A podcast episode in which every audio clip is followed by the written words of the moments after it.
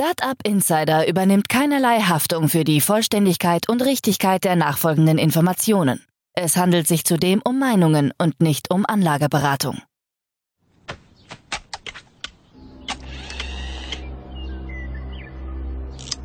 To infinity and beyond!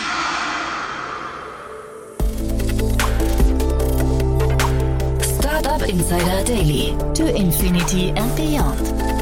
Podcast rund um Blockchain, Krypto, NFTs und Web 3.0.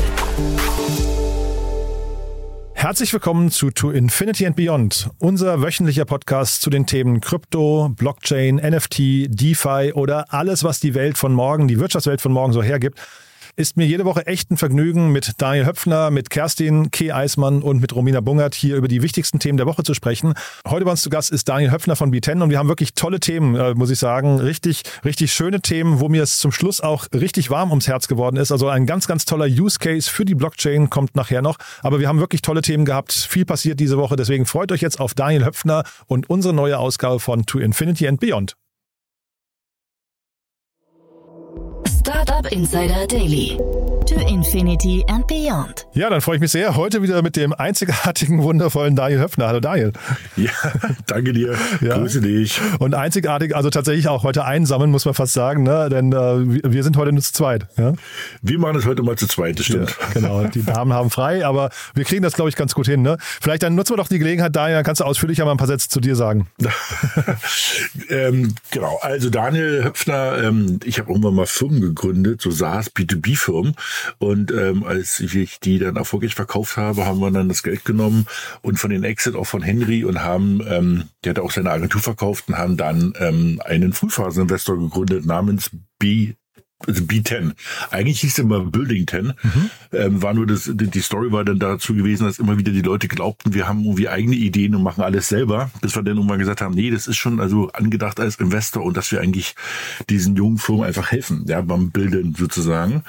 Und da das aber immer wieder zu diesen Missverständnissen führte, haben wir das dann irgendwann mal abgekürzt auf B10. Ja, also eh irgendwie cooler. Und dann sind wir bei B10 gelandet und wir machen Frühphasen-Investments in ähm, Tech-Startups. Also gern so, ich wir nennen es mal so ein bisschen lächelnd, so die langweiligen Sachen. Ne? Also so nichts Gehyptes, nichts B2C-mäßiges, sondern eben ähm, ähm, gern so wirklich trockene B2B-Software, idealerweise so im SaaS-Umfeld.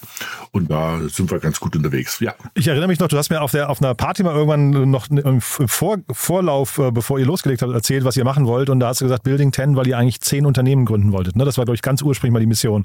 Genau, oder, also oder, wollen, oder, finanzieren wolltet, ne? Genau, wir wollen in zehn ähm, Firmen investieren. Da sind wir eigentlich quasi, also haben wir das Ziel erreicht. Jetzt geht es natürlich darum, die auch erstmal weiterzuentwickeln und eben natürlich überlegt man trotzdem, ob man einfach irgendwie äh, weitermacht. Ähm, und ja, ja. ich meine, diese, das, die, dieses die Krux mit dem Mission Statement im Namen, ne? Wenn man, das, ja. wenn man sagt, jetzt haben wir es eigentlich erreicht, ne? Ja, ja genau. Es gab dann schon verschiedenste Ausweichreflexe, wo man gesagt hat, na ja, können wir denn wieder bei, bei, bei neun anfangen, wenn wir eine Firma verkauft haben oder der der, der nächste Reflex war, wollen wir einfach von zehn pro Jahr reden mhm. oder also genau. Aber die wir sind relativ hart und sagen, ähm, es sind wirklich zehn, mhm. aber nichtsdestotrotz eben ähm, dieser Ozean an guten Ideen und Startups ist ja irgendwie nicht endend und ähm, genau, wir, wir tummeln uns da sehr aktiv und auch vor allem, und deshalb machen wir ja auch diesen tollen Podcast, ähm, seit vielen Jahren auch immer ganz stark oder immer mehr auch in diesen ganzen Blockchain Krypto, Web 3, ja, wir, wir können es jetzt nennen, wie wir es wollen, mhm. aber in dieser neuen schönen Welt sozusagen, ja.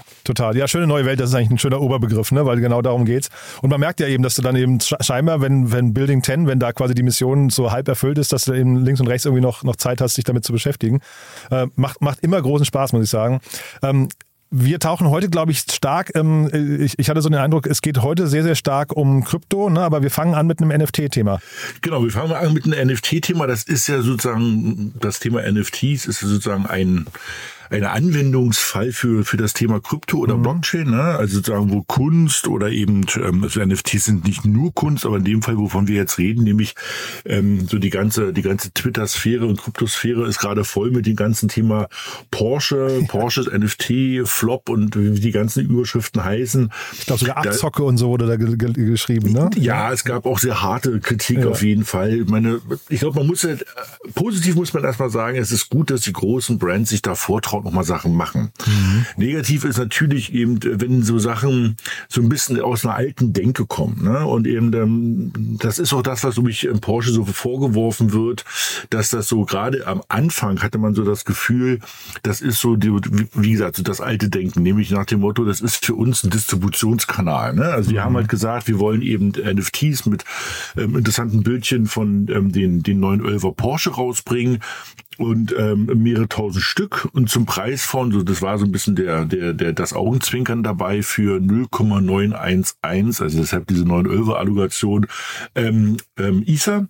Und das ist ja schon Geld, ne? Da reden mhm. wir so aktuell, glaube ich, 1600, 1000, ja, 1600, 1700 US-Dollar. Für ein Bildchen, ähm, ne? muss man sagen, ja. Ne? Genau, sind wir sozusagen bei 1400. Das mhm. ist ja schon, also kostet ja schon richtig Geld, ne? Mhm. Und ähm, normalerweise ist ja diese NFT-Welt eher so, dass die halt für sehr wenig Geld ähm, produziert oder wie es wirklich heißt, gemintet werden. Mhm. Und eben dann, man hätte es ja auch machen können, zum Beispiel für ähm, 0,0911, ne? Mhm. Da wären es irgendwie 150 Dollar, ja, oder so. So ein bisschen die Trump-Ecke, Trump ne?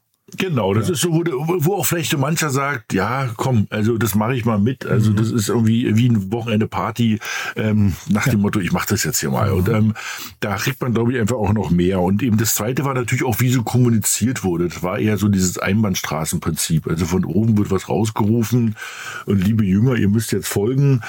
Und ähm, das war nicht so richtig interaktiv, wofür ja diese ganze ähm, Web3-Welt steht. Also die steht halt dafür, dass es halt, ich nenne es mal so, basisdemokratische Mitbestimmungsrechte gibt. Ne? Mhm. Und ähm, und das hat, ist den Leuten so aufgestoßen und dann haben sie eben angefangen, diesen Mint, also diese Bildchen sozusagen auf der Blockchain zu minten, also ähm, sozusagen zu berechnen und dort abzulegen, dieses altes, unique Bild. Und ähm, dann wurden die sozusagen dann verkauft und die haben es halt echt schlecht verkauft und immer schlechter und dann ähm, ging schon mal so der Shitstorm los und ähm, dann haben sie irgendwann mitbekommen, sie machen gerade ein paar Sachen falsch, haben dann noch sehr schnell dann diesen, diesen ähm, Discord-Channel, also das sind so die typischen Chat so ein Chat-Betriebssystem oder so ein Chatsystem irgendwie geöffnet. Und dann haben sie auch mal zugehört, was die Leute so gesagt haben. Aber alles so ein bisschen zu spät, ne? Alles so aus so einer Reaktion heraus und nicht so einer Aktion heraus, ne? Und ähm, dann haben alle gesagt, naja, ähm, das war jetzt nicht so richtig cool, ihr müsstet das jetzt mal begrenzen. Dann haben sie es auch gemacht. Und was man halt so ein bisschen den Leuten oder was man denen vorwerfen kann, ist, dass sie sich vorher zu wenig Gedanken gemacht haben. Und eigentlich gibt es da genug Profis draußen, die das schon ein paar Mal gemacht haben. Mhm. Und auch so, man redet ja immer von diesem berühmten Utility oder ich nenne es mal auf Deutsch so diesen Mehrwert. Mhm. Und der war am Anfang halt auch überhaupt nicht klar. Ich glaube, die haben alle geglaubt, irgendwie, äh, das ist so cool, dass das jeder haben will, nach dem Motto. Aber das, also das sind halt auch, ähm, das sind auch nicht mal die Leute, die so sind. Und man muss auch eine Sache natürlich mal ganz stark überlegen, aber das würde ich mir jetzt gar nicht anmaßen, aber ist der typische Porsche, ich sag's mal Fanboy, ja, oder Fan, mhm. ja, also Fangirl, Fanboy, eigentlich die richtige Zielgruppe für das Thema NFT. Ne? Mhm. Also da würde ich vielleicht eher bei äh, irgendwie bei Tesla oder irgendwelchen moderneren, nennen wir es mal so, ähm, irgendwie ähm, Autos glauben, dass da eine höhere Zielgruppe ein Overlap ist und nicht zu Porsche. Mit einem Elon Musk vorne dran vielleicht noch, der das Ganze auch noch richtig pusht, ne? Äh, genau. Ja. Mhm. Ne? Und nicht so irgendwie aus der Corporate Communication Abteilung ja, raus. Ja, ne? genau. Und, ähm, und jetzt aber, also nach dem Motto, als das Kind dann schon in den Brunnen gefallen war, dann fing es auf einmal an, wie wild zu sagen, jetzt sagen wir euch mal, was hier die Utilities sind und irgendwie, ähm, ihr kommt zu irgendwelchen Events und, und, und ihr könnt irgendwelche ähm, Sachen kaufen, die sonst keiner kaufen kann. Und unter Umständen könnt ihr ähm, ähm, eure Porsches, die sind ja alle bisher weiß, ja, werden noch mal ganz ähm, speziell für euch irgendwie designt und dann habt ihr wirklich euren uniken Porsche.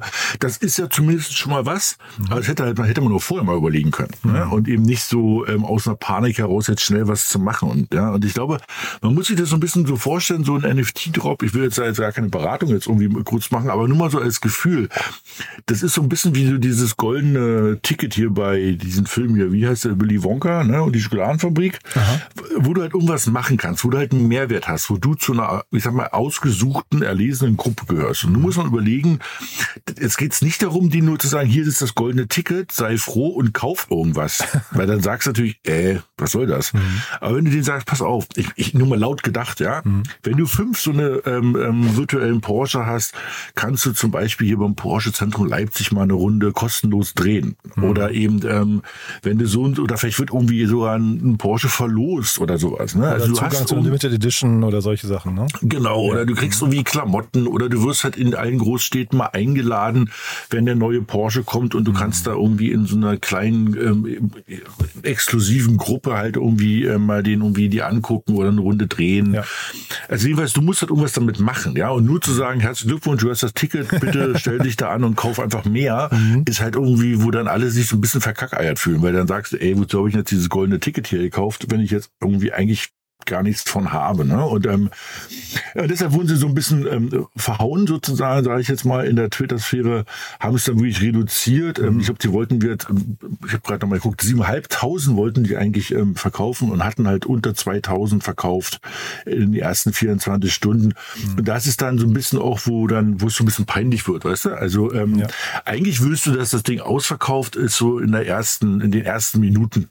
Ja, und dann so eine, wirklich so ein Wettbewerb entsteht und dann auf den Zweitmärkten sowas wie OpenSea halt dann der Preis auch nach oben geht und dann hast du so das Gefühl, dass du natürlich so eine gewisse Rarität darstellst und dann sagen alle, ja, das ist schon cool gelaufen, ne? Und, aber wie gesagt, das war nicht so.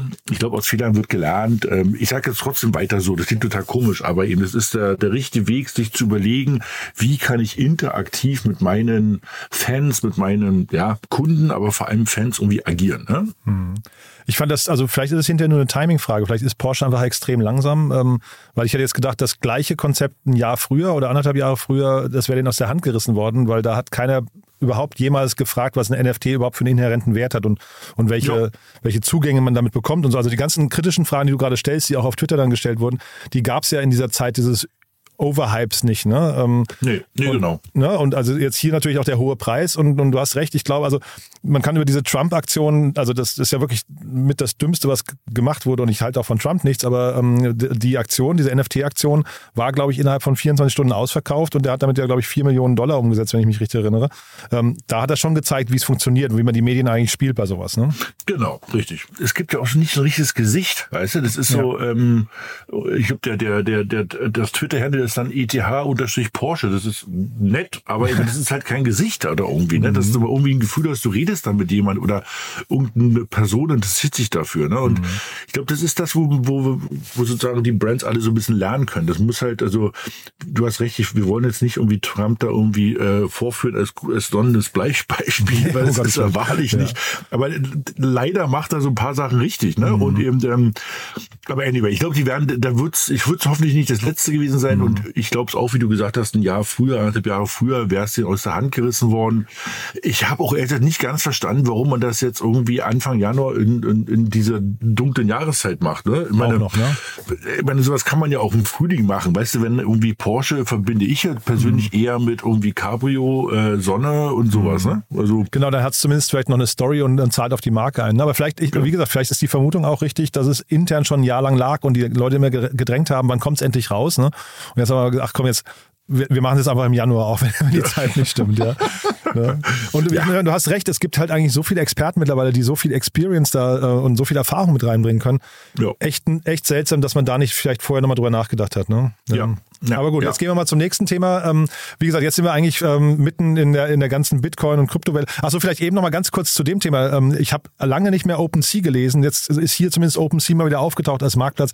Die leben also zumindest noch, ne? Ja, die leben noch. Die haben ja so viel Geld getankt. Also wenn die nicht total verrückt sind, wobei das muss man ja heutzutage mindestens in der Kryptoszene ja, auch eben, in, ja. in, in, in, Brackets packen, ja. dann müssten die ja irgendwie noch Geld haben für die nächsten zehn Jahre nach dem mhm. Motto. Aber die Frage äh, ist jeden Fall richtig, die gibt's noch. Ähm, die sind ja so ein einer der größten, also man, man nennt es ja immer so schön das eBay der NFTs, ne? also sozusagen großer Secondary-Marktplatz. Ähm, die sind da noch gut unterwegs. Ähm, ich glaube, wir lassen mal abwarten, wenn das Thema NFTs wieder stärker kommt. Wenn der so ein Hype, wie wir den gesehen haben, weiß ich nicht, ob der nochmal kommt. Ich glaube, das war wirklich eher das, das Tulpenzwiebelprinzip, ja. Aber ähm, zumindest wird sich wieder erholen, glaube ich zumindest. Mhm. Und wir waren ja gerade schon bei Trump. Jetzt gehen wir zu seinem äh, sag mal, Kollegen, Sein Freund, den, Kollegen. Freund ne? Ted Cruz. Äh, ja, der, der scheint noch ein paar Bitcoins gehortet zu haben, wo er nicht weiß, wo er die ausgeben kann. Ne? Genau, der, ja. der will die irgendwie in der Cafeteria vom Kapitol auf den Kopf schlagen. Bizarr, oder? Genau. Ja. nee, was interessant ist, jetzt sagen, äh, wie richtig, ne? Also Ted Cruz äh, ist ja jetzt auch nicht irgendwer, sondern ist ja einer der wenigen Senatoren, der außerhalb von Amerika irgendwie auch irgendwo bekannt ist, ne? Mhm. wo man den immer wieder hört. Natürlich teilweise auch ganz schön irgendwie äh, äh mit komischen Thesen unterwegs. Mhm. Aber was ich halt, ähm, was er will, ähm, ist, dass ähm, das Bitcoin als Bezahlmittel im Kapitol irgendwie ähm, ähm akzeptiert wird. Nun kann man ja sagen, na Gott, was soll das in irgendeiner Cafeteria? Aber das Kapitol ist halt irgendwie eine der tollsten Cafeterien der Welt, ne? Oder sozusagen, es gehört einfach zum Regierungsapparat der Amerikaner.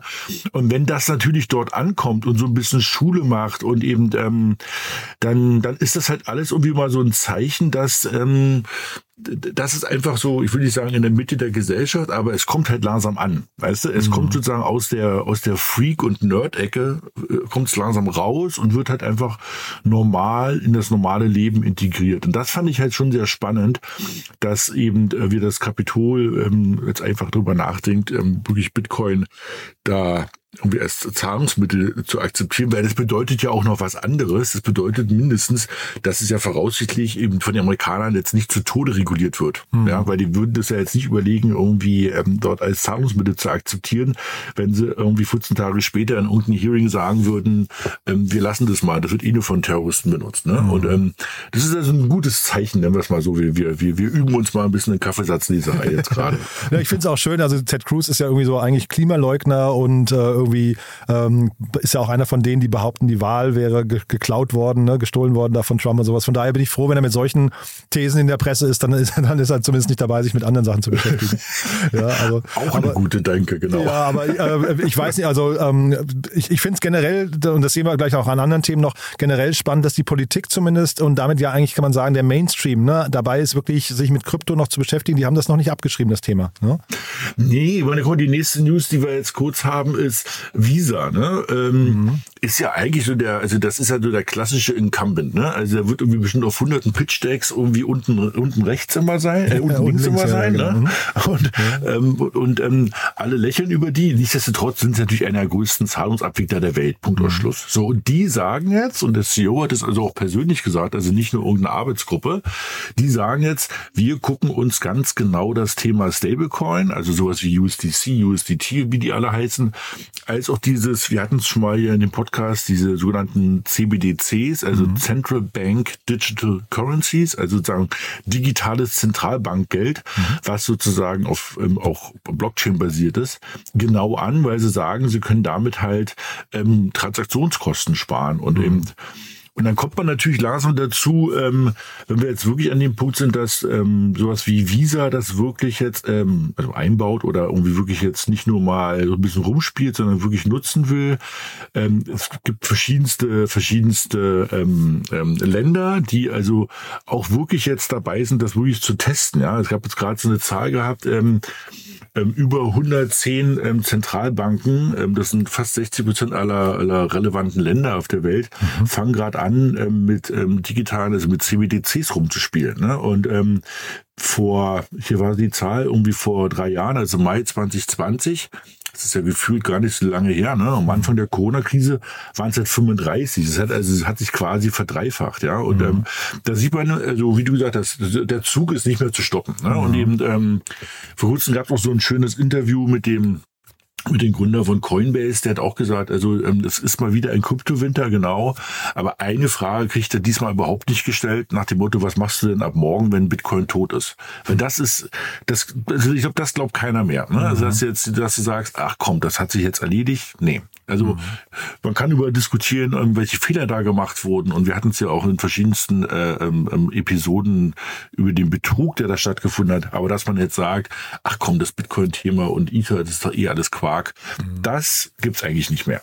Ich glaube, man muss immer differenzieren, quasi Bitcoin als Zahlungsmittel und Bitcoin als äh, Spekulationsobjekt. Ne? Und ich glaube, viele haben Bitcoin irgendwie abgeschrieben, weil er halt eben irgendwie seinen, seinen Peak hat. Ich weiß gar nicht, was waren das, 60.000 Dollar oder sowas mal. Ne? Ja, und, ja. und jetzt eben da irgendwie bei irgendwas so, ich, ich habe keine tagesaktuellen Kurse, aber 28, 30 irgendwas, ich weiß gar nicht, wo er genau liegt gerade. Ne? Aber 23, 23, 23 sogar nur. Ne? Aber, mhm. ne? Also ähm, also einfach weit von dem Peak weg und deswegen hat man es so ein bisschen abgeschrieben. Aber ich glaube, das ist halt eben, das sind zwei Dinge, die muss man, glaube ich, komplett trennen. Ne? Genau. Auf jeden Fall völlig recht. Ne? Also das, das eine ist sozusagen genau diese Spekulation, so ein bisschen das Roulette-Game, ja. Genau. Ähm, und das andere ist sozusagen die Technologie, wie wir es mal so schön nennen. Ne? Mhm. Und ähm, die Technologie, die geht nicht mehr weg. Also egal, wo du hinhörst, ähm, auch bei den großen Firmen, das, das wird halt wirklich überall genau überlegt, ähm, in welchen Stellen kann man das einsetzen, wo spart uns das Geld und ähm, ja.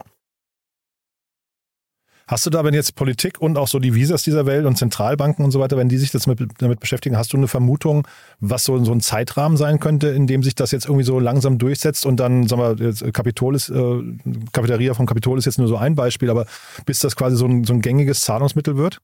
Ich glaube, man muss unterscheiden natürlich nach, nach unterschiedlichen Ländern. Ne? Mhm. Also ähm, wenn ich mal so ein bisschen irgendwie pessimistisch sein soll, dann denke ich an Deutschland in dieser Hinsicht. Das tut mir leid, ja, wo ich sage, also bei uns wird das ähm, jeder Bundestag irgendwie Bitcoin oder man nennt es ja dann, also dieses, die also dieses Zahlungssystem auf Bitcoin, womit man schnell bezahlen kann und, und auch ganz kleine Beträge heißt sozusagen Lightning. Ja, mhm. ähm, das äh, wird in Deutschland, also ich glaube nicht, dass die nächsten fünf Jahre kommt. Das tut mir echt mhm. leid. Das ist leider immer noch so.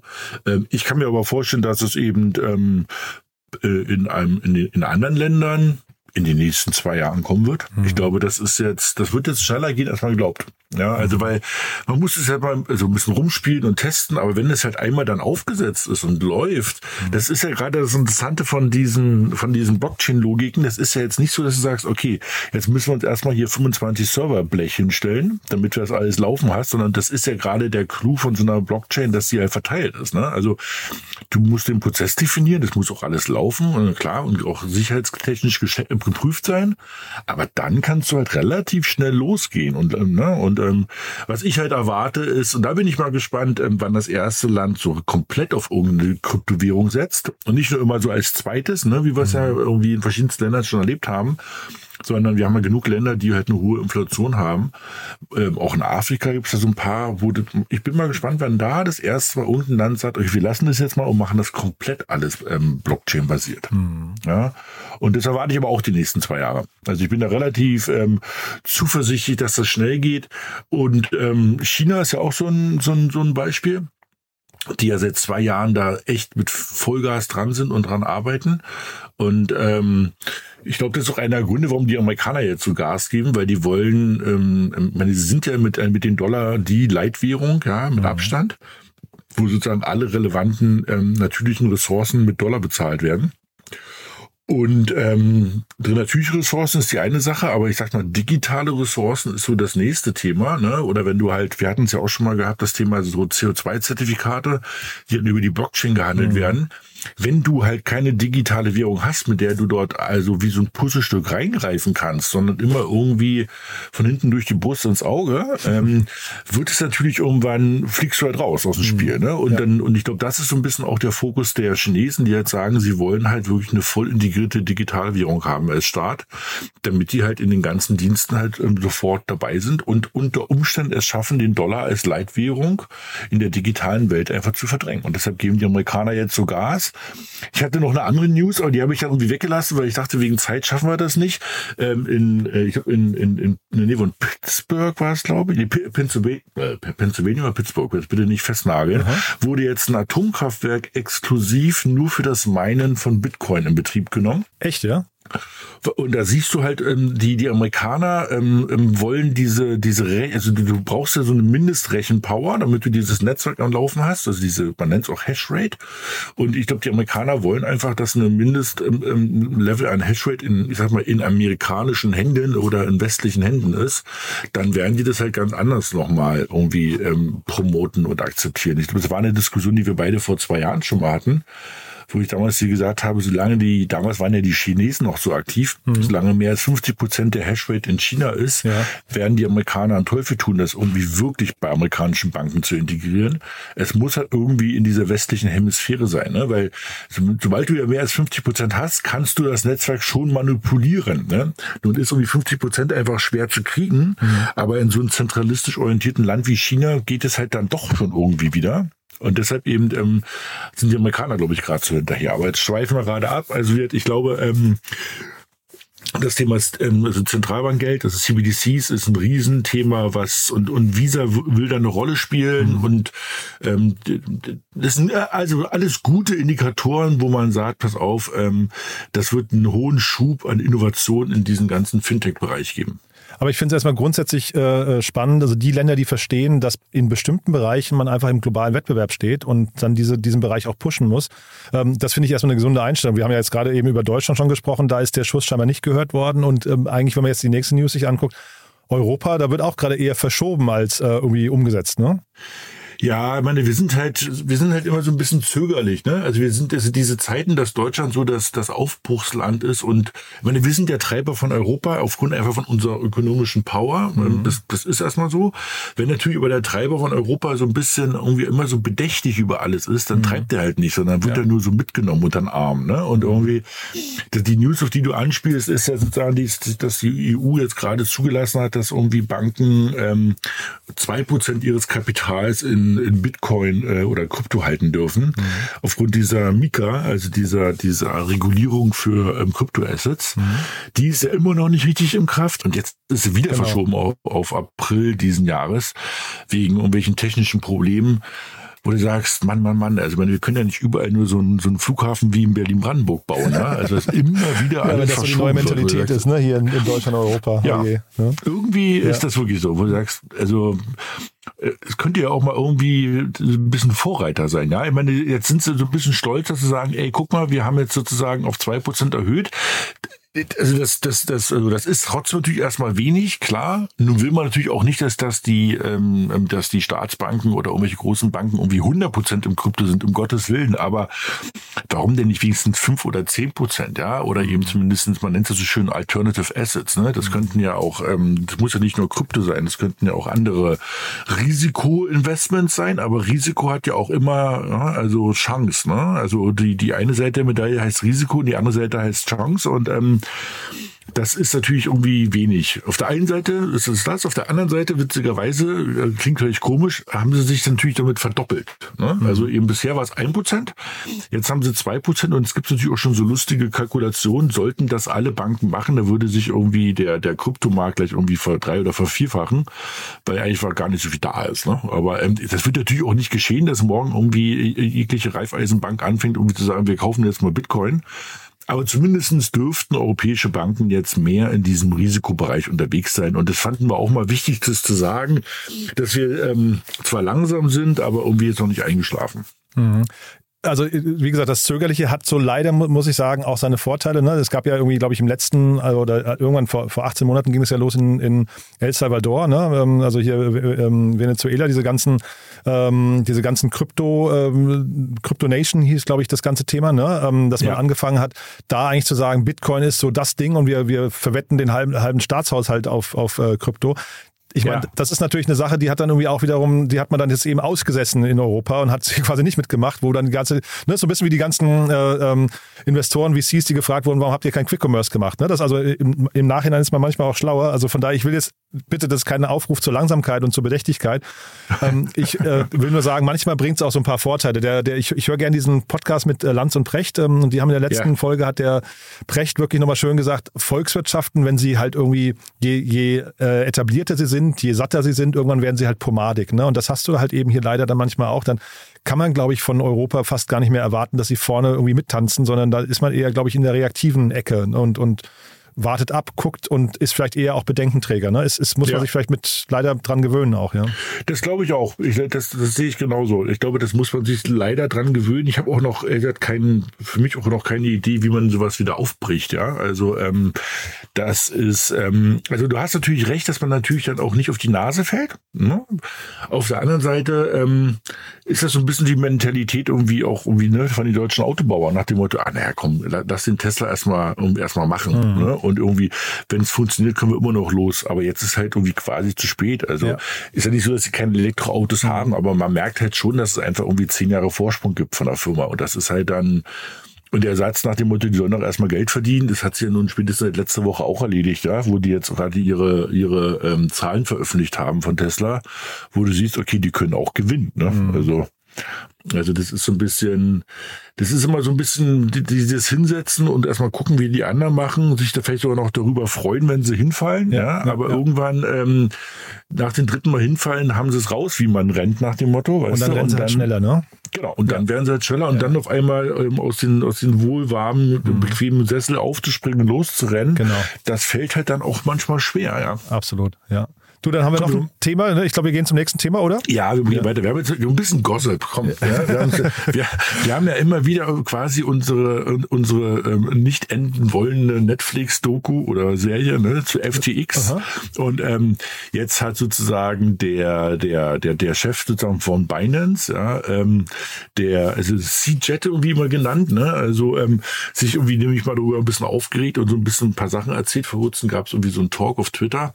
Und da hat er gesagt, dass ähm, angeblich, also ich betone wirklich ganz, ganz bewusst angeblich, ne, mhm. weil also das ist jetzt auch nicht eine Person, wo ich sage, ich glaube alles, äh, was er gesagt hat. Ähm, dass aber ähm, FTX die letzten Jahre wohl ähm, über 40 Millionen US-Dollar äh, an verschiedenste Newsfirmen an Geld gegeben hat, damit die schlecht über Binance schreiben. Ne? Mhm. Also das ist auch schon wieder sehr krass, ne? Also wenn du überlegst, also du gibst sozusagen den, den, also die waren ja auch an verschiedensten News-Outlets in der Kryptowelt als auch in der echten Welt beteiligt, also FTX. Und eben die Bedingung ist nach dem Motto, macht doch mal unsere Wettbewerber schlecht, vor allem Binance. Das ist auch eine harte Nummer. Ne? Also mhm. fragst du dich ja, wie lang wird irgendwann diese Anklagezettel? Ja, also also allein dafür muss man ja eigentlich irgendwie auch mal ins Gefängnis. Ne? Also jetzt irgendwie zu sagen, nach, also um eine echte News zu haben und zu sagen, ähm, da läuft was schief. Nee, um Gottes Willen. Ne? Mhm. Also das muss sein. Das gehört zum Journalismus dazu. Aber Leute dafür zu, ähm, zu, zu bezahlen, dass sie explizit irgendwie äh, dreckige Wäsche rausholen und äh, auch eher so schreiben statt so schreiben, mhm. das ist natürlich auch echt irgendwie kritischer. Also ja, wobei jetzt, also hier, wie gesagt, A ist nur ein Gerücht, ne? Und B, ja, wir wissen ja. ja jetzt auch nicht, also ähm, CZ oder wie er heißt, äh, ist ja auch bei Forbes, haben wir ja damals besprochen, wir beide, ne? Äh, bei Forbes mhm. eingestiegen. Das machen ja so Leute nicht, weil sie altruistisch sind, sondern das machen sie ja, weil sie in irgendeiner Form äh, sich davon irgendwie auch einen strategischen Mehrwert versprechen. Und äh, das gleiche auch hier mit, mit ähm, Jeff Bezos und, und äh, Washington Post und sowas. Also diese Nähe von, von, von diesen äh, Wirtschaftsmagnaten hin zur, zur Presse, ähm, das ist schon auch etwas, was man generell, glaube ich, nochmal kritisch sehen kann. Ne? Genau, also, das, also deshalb sagen, das habe ich auch gesagt, das ist jetzt wirklich hier so ein bisschen ähm, ähm, im Gossip. Ne? Mhm. Also das würde ich weder, würde ich da meine Hand für, ins Feuer legen, dass das mhm. stimmt. so ja. Und auch wie du gerade richtig gesagt hast, und weder würde ich sagen, dass er das nicht gemacht hat. Ne? Mhm. Ähm, und eben deine Konklusion ist auch völlig richtig. Im Prinzip ist das ganze Thema irgendwie, muss man da wirklich mal also muss, da muss man sich als Gesellschaft auch nach vorne gerichtet mal Gedanken machen, was das bedeutet. Ja? Mhm. Also man, wir können ja jetzt nicht ähm, also das Thema, dass man mit Zeitschriften und News Geld verdient, zeigt sich immer mehr, dass es immer schwerer wird. Mhm. Warum? Weil halt immer mehr News auch kostenlos einfach promotet werden und mhm. irgendwie publiziert werden. Aufgrund von Internet und irgendwie YouTube, auch Instagram und andere Tools wird es halt immer weiter, äh, immer einfacher, mhm. ähm, große ähm, Audiences aufzubauen und die zu bespielen. Mhm. Und dann ist natürlich die Frage, wie ist das Businessmodell? Wenn es dann kein Businessmodell mehr gibt, dann fliegt natürlich auch irgendwann, ich sag mal jetzt in Anführungsstrichen, echter Journalismus mhm. auch mal aus der Bahn. Und das kann es eigentlich nicht sein. Ja, genau. also ich glaube, wir brauchen Journalismus als regulativ und auch Das ist ja die vierte Gewalt im Staat eigentlich, sagt man. Ne? Also, genau, man ja. nennt es ja immer genau. Und das ist halt, und da muss man sich Gedanken machen, wie man das finanziert. Und mhm. du hast ja auch richtig gesagt, wir hatten es ja, wir hatten es mit Forbes, wir hatten es genau mit, mit Jeff Bezos. Eigentlich mit Twitter und äh, Elon Musk ist ja noch krasser eigentlich, ne? Ja. ja. Ja, wo du sagst, also irgendwie ist das ein Trend, der ist jetzt nicht ähm, zu befürworten. Irgendwie mhm. muss man da einen anderen Weg finden. Auch wenn immer alle über die GEZ-Gebühren schimpfen, irgendwo sage ich, das ist trotzdem der richtige Weg. Das ist zumindest jetzt mein Bild darauf. Ähm, ja. Ja, und also jetzt gerade wurde halt mit ChatGPT, aber haben sie auch Experimente gestartet. Das ist, ChatGPT ist in der Lage, halt wundervolle Fake News zu schreiben. Ne? Also das haben, haben sie jetzt Experimente laufen lassen. Und ähm, du brauchst ja eigentlich erstmal gesunden Journalismus und, und Redakteure, die gewillt sind, sowas einzuordnen und äh, Richtiges von Falschen zu trennen und die auch sag mal, die, die Möglichkeit zu geben, hinter eine Headline zu gucken. Ähm, und wenn das hinterher nicht mehr finanzierbar ist, also ich, ich sage jetzt gar nicht, dass es so sein soll, wie es mal war, ne? weil ich glaube, wir hatten viel zu viele Medien und viel zu viele lokale Medien auch und sowas, aber das Journalismus an sich, der, der braucht einen Ort, der losgelöst ist von Clickbait-Headlines und von Fake News und von auch eigentlich entkoppelt ist, glaube ich, von Auflagen. Ne? Genau. Ja. ja. Also muss man mal schauen. Ne? Aber deswegen, ich finde jetzt dieses Beschwerden, ich, also A, wir wissen es nicht, ob es stimmt hier mit FTX und, und äh, Binance und, und B, ich glaube, das ist kein Einzelfall. Das ist jetzt einfach nur einer, der hochgespielt nein, nein. wurde. Ne? Ja. Das war jetzt nur, dass wir gesagt haben, ja. man nimmt es mal wieder, ähm, das weil es gerade auch irgendwie vorgestern irgendwie äh, bei Twitter hochgekommen ist, haben wir gesagt, nehmen wir das mal mit. Mhm. Und es ist ja das Thema als solches. Ne? Also ähm, da kann man sich fast nochmal irgendwie treffen und darüber echt mal diskutieren, Total. wie sieht denn eigentlich das in Zukunft mal aus? Ja, Also nicht morgen, aber vielleicht mhm. irgendwie 2030. Mhm. Ja? Und dann hat man dann schon also mal irgendwie ein Fragezeichen auf der Stirn. Ne? Absolut. Aber dann lass uns mal zum letzten Thema. Das ist ein tolles Thema, finde ich. Und das ist eins, wo jetzt, finde ich, alle Journalisten mal hingucken müssten, müssten sagen, hey, davon möchte man, also da, da würde ich jetzt Applaus geben. Ne? Ich weiß nicht, wie du das siehst, aber ja, ich finde das auch großartig, dass sowas auch schon scheinbar jetzt marktreif ist ne? und, und irgendwie eine Marktdurchdringung hat. Und wie gesagt, das, sowas braucht, glaube ich, noch mehr Scheinwerferlicht. Ne? Auf jeden Fall. Ne? Es war jetzt auch wirklich irgendwie nur auf so einer, einer kleinen Unterseite, einer Unterseite, so nach ja. dem Motto. Aber eben, ähm, wie du gesagt hast, also auch mal, wir wollten mit was Positivem enden. Ja, eben, ähm, und das Positive ist, also Tesco ist ja sozusagen einer der größten Supermarktketten überhaupt. Und die britische Tesco ähm, fängt an, ähm, also Plastik zu recyceln, ja, und das wirklich verifiziert auf der Blockchain nachvollziehbar darzustellen, beziehungsweise auch so zu kaufen. Ne? Also von einer Firma, die das wirklich Proof, dass das wirklich aus dem Mittelmeer rausgefischt wurde, dass das sozusagen nicht irgendwie so äh, irgendwo gefaked angebliche Plaste irgendwo her ist, sondern die zeigen wirklich, man kann nachvollziehen, von wo kommt das, wo wurde das rausgefischt. Das heißt also, es gibt wieder mal einen super Use Case für das für die Blockchain, mhm. um wirklich zu beweisen, wo kommt der Plastikmüll her und Tesco hat sich committed, am Anfang für das ganze Thema Verpackungsmaterial von Fisch, ähm, einen Teil davon sozusagen aus diesem recycelten Plastik zu nehmen. Aber das ist halt wie immer, das ist sozusagen so ein Startpunkt. Ne? Das ist mhm. super, dass sie es nutzen. Ähm, hoffentlich kriegen die viel Applaus von ihren, ihren Kunden, dass sie es vielleicht auch ausbauen. Irgendwie aktuell sind es, glaube ich, 30 Prozent. Und vielleicht sind es ja in ein, zwei Jahren auch 100 Prozent. Und vielleicht ist es in ein, zwei Jahren auch nicht nur die Verpackung von Fisch, ja, weil das ist ja so ein bisschen die Nähe zum, zum Wasser und so mhm. weiter, sondern auch für irgendwie ganz andere Sachen. Und ähm, die Partnern, das wollen wir ja auch mal direkt mal so sagen, wie mit ähm, Keep Sea Blue. Ja, mhm. Und ähm, das ist wohl die Organisation, die ähm, die Plastik aus dem Meer fischt. Aber wie du gesagt hast, also erstens ist es ein super Projekt ähm, generell. Ja, mhm. also ähm, die Plaste aus dem Meer zu fischen, das, was wir, wir Menschen sozusagen da die letzten Jahre alles reingeworfen haben. Und zweitens ist es halt wieder ein super Use Case für das Thema ähm, Blockchain und vielleicht gibt es ja mhm. auch als Anstoß für andere Firmen, sich entweder dem Plaste-Thema und oder dem Blockchain-Thema ähm, einfach anzunehmen. Ich finde es großartig, wenn da in so einem Unternehmen, das ist ja auch ein Riesenladen, ne? ich weiß nicht, wie viel, wie viel äh, Filialen und Mitarbeiter die haben, aber es ist ja wirklich, also das ist ja ein, ein Gigant, ne? Und wenn da irgendwie in der, in, der, in der richtigen Etage am richtigen Platz Menschen sitzen, die so einen innovativen Geist haben und sagen, wir, wir bringen hier eigentlich zwei Trends zusammen. Ne? Einmal die technologische Umsetzbarkeit, aber auch eben tatsächlich irgendwie diese, diesen Nachhaltigkeitsaspekt, diese, dieses Pflichtbewusstsein für, also ich meine, Plastikmüll, ich glaube, jeder von uns findet diese Bilder unerträglich von zugemüllten äh, Stränden, aber vor allem den Meeren, also quasi dem Teil, den man nicht sieht. Ne? Ähm, ja. Äh, und ich, ich finde, da hat der, also da ist der Mensch schon weit übers Ziel hinausgeschossen. Wenn jetzt hier solche Maßnahmen vielleicht helfen, da erstmal Bewusstsein für zu schaffen, super, wirklich ganz und und vielleicht nochmal ganz kurz ähm, technisch. Eine Blockchain ist ja, oder sage ich was Falsches, ist ja nicht manipulierbar, ne? Genau. Also das ja. ist ja genau das Interessante. Ne? Das kannst für jeden nach, ähm, also kann, da könnte jeder reingucken. Ähm, du siehst von wo es kommt. Es ist nicht verfälschbar. Ähm, es ist sozusagen ähm, trackbar. Mhm. Das ist ja das, wo man sagt, das jetzt wird halt ganz spannend. Ne? Mhm. Ähm, vorher musste man halt irgendwelchen Firmen irgendwo vertrauen, ne? die da auf der Website irgendwie sich so ein so ein Button raufgeklebt haben. Irgendwie mhm. wir sind plastefrei. Dann hat man leider immer wieder natürlich auch gelesen, dass die Sachen, diese diese Labels dann irgendwie gekauft wurden von irgendjemand nur und ja gar nichts gemacht hat, wo man ja auch langsam dann schon wieder das Vertrauen in, in alle Labels verloren hat.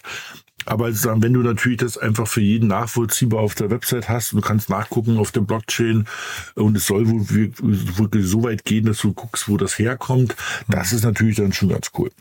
Und was mich gewundert hat, was ich nicht wusste, ist, hier wurde jetzt die Oracle-Blockchain genannt. Ist das quasi so ein Trend gerade, dass so, ähm, so ich sag mal, die Datenbankgiganten oder, oder Infrastrukturgiganten, dass die eigenen Blockchains bauen? Also würden wir jetzt von, ich weiß nicht, von AWS vielleicht auch eine Blockchain sehen oder von Azure oder sowas? Oder ist das jetzt hier in dem Fall eine Ausnahme? Also ich glaube, das, das, ich glaube, es wird keine Ausnahme. Ich muss ehrlich sagen, ich habe die Oracle Blockchain auch bisher noch nirgends groß um gehört. Ich habe mhm. mal einmal was davon gelesen, aber das war auch eher, ich dachte, das ist bisher so jugendforschmäßig, aber scheinbar sind die ja schon weiter. Ähm, ich glaube, ähm, wie du gesagt hast, also es wird ähm, also MySQL oder alle möglichen anderen oder irgendwelche ähm, ähm, also NoSQL-Datenbanken, die werden alle auf das Thema aufspringen, dass die halt ihre Blockchains äh, ihre, ihre Datenbanken Blockchain-kompatibel machen, mhm. also sozusagen verteilbar, nennen wir es mal mhm. so. Ne? Ich meine, große Datenbanksysteme konnten das ja teilweise früher schon. Also interessanterweise ist ja sowas wie eine Clusterfähigkeit einer Datenbank, also dass eine Datenbank über irgendwie zehn Server verteilt ist, ja der erste Schritt hin zu einer Blockchain-basierten Thematik, weil mhm. du es nämlich verteilen kannst. Ich mach's mhm. mal jetzt ganz, ganz einfach. Mhm. Und eben ähm, das ist sozusagen der erste Schritt in die Richtung und wird, wie du deine Beobachtung ist, glaube ich, richtig. Ähm, wir werden jetzt vielleicht nicht direkt von diesen Infrastrukturanbietern wie hier, ähm, ähm also hier ähm, AWS oder mhm. eben Azure, weil die machen ja eher die Infrastruktur, mhm. aber sozusagen so die Oracles, ähm, MySQLs und alle möglichen anderen da draußen, mhm. kann ich mir vorstellen, dass die die nächsten Jahre sowas machen. Und es gibt eh gerade so einen Trend, dass es so also Enterprise Blockchain nennt man es gerade, ja. Also mhm. dass sozusagen da so manch große Infrastrukturfirma sagt, wir bauen sozusagen eigene Blockchains und auch verteilte. Da geht's halt dann noch darum, dass sie vielleicht, und das ist natürlich dann wieder so ein bisschen entgegen der Idee, nicht Open Source sind. Damit hast du natürlich aber auch so ein paar Sicherheitsthemen, ähm, auf der einen Seite nicht gelöst, weil Open Source führt natürlich dazu, dass jeder reingucken kann und die mhm. Fehler findet. Mhm. Auf der anderen Seite ähm, ist das Problem an Open Source, dass jeder reingucken kann und die Fehler findet. Ne? Also und damit ähm, kann natürlich jemand, der eben, sagen wir jetzt nicht irgendwie den, den, den berühmten weißen Hut, also der White Hacker ist, ja. sondern irgendwie das, wo ich auf, auf, auf, auf kriminelle Sachen angewiesen mhm. ist oder die angewiesen ist, darauf anlegt, ähm, diese Fehler halt auch einfach missbrauchen. Ne? Also es ist ja immer so eine, so eine Pro- und Con-Diskussion in dieser Welt. Aber kommen wird, glaube ich auch. Aber genau, wir wollten ja jetzt eigentlich mit dieser guten News start äh, enden, mhm. dass wir sagen, hier Tesco als großer Supermarkt geht vorne weg. Also ein Aufruf an die deutschen Supermärkte da draußen die Lidls, ähm, Rewe, Penny, Kaufpflanzer draußen, guckt euch doch mal das Thema an, dass wir auch den Plastikmüll aus dem Wasser fischen. Total cool. Und wir verlinken auch den Artikel, weil da sind tatsächlich noch ein paar andere ähm, Namen, große Brands genannt, die irgendwie zumindest auch Initiativen starten im Recycling oder Circular Economy Bereich, äh, im, im äh, Bekämpfen von Plastikmüll im Meer und sowas. Also das darf man vielleicht auch nicht unter den Tisch fallen lassen und vor allem die Initiativen kann sich vielleicht dann jeder mal angucken. Ja. Ich finde da, also das sind die Unternehmen, die eigentlich wirklich, oft sind es ja auch NGOs und sowas, ne? also die, wo man wirklich auch sagen kann, die kann man einfach mal unterstützen. Entweder indem man ihnen Applaus spendet, indem man mal drüber bloggt oder, oder ein TikTok, äh, äh, was nicht, Video dazu macht, oder indem man sie vielleicht eben an richtige Leute weiterempfiehlt. Also ich finde, das, das sind so die Dinge, da, da kommen wir jetzt wirklich auch an, an ich finde, Nutzbarkeiten von der Blockchain, wo ich sage, das sind Use Cases, die brauchen wir unbedingt. Ne? Ja, da habe ich recht. Daniel, hat mir echt großen Spaß gemacht.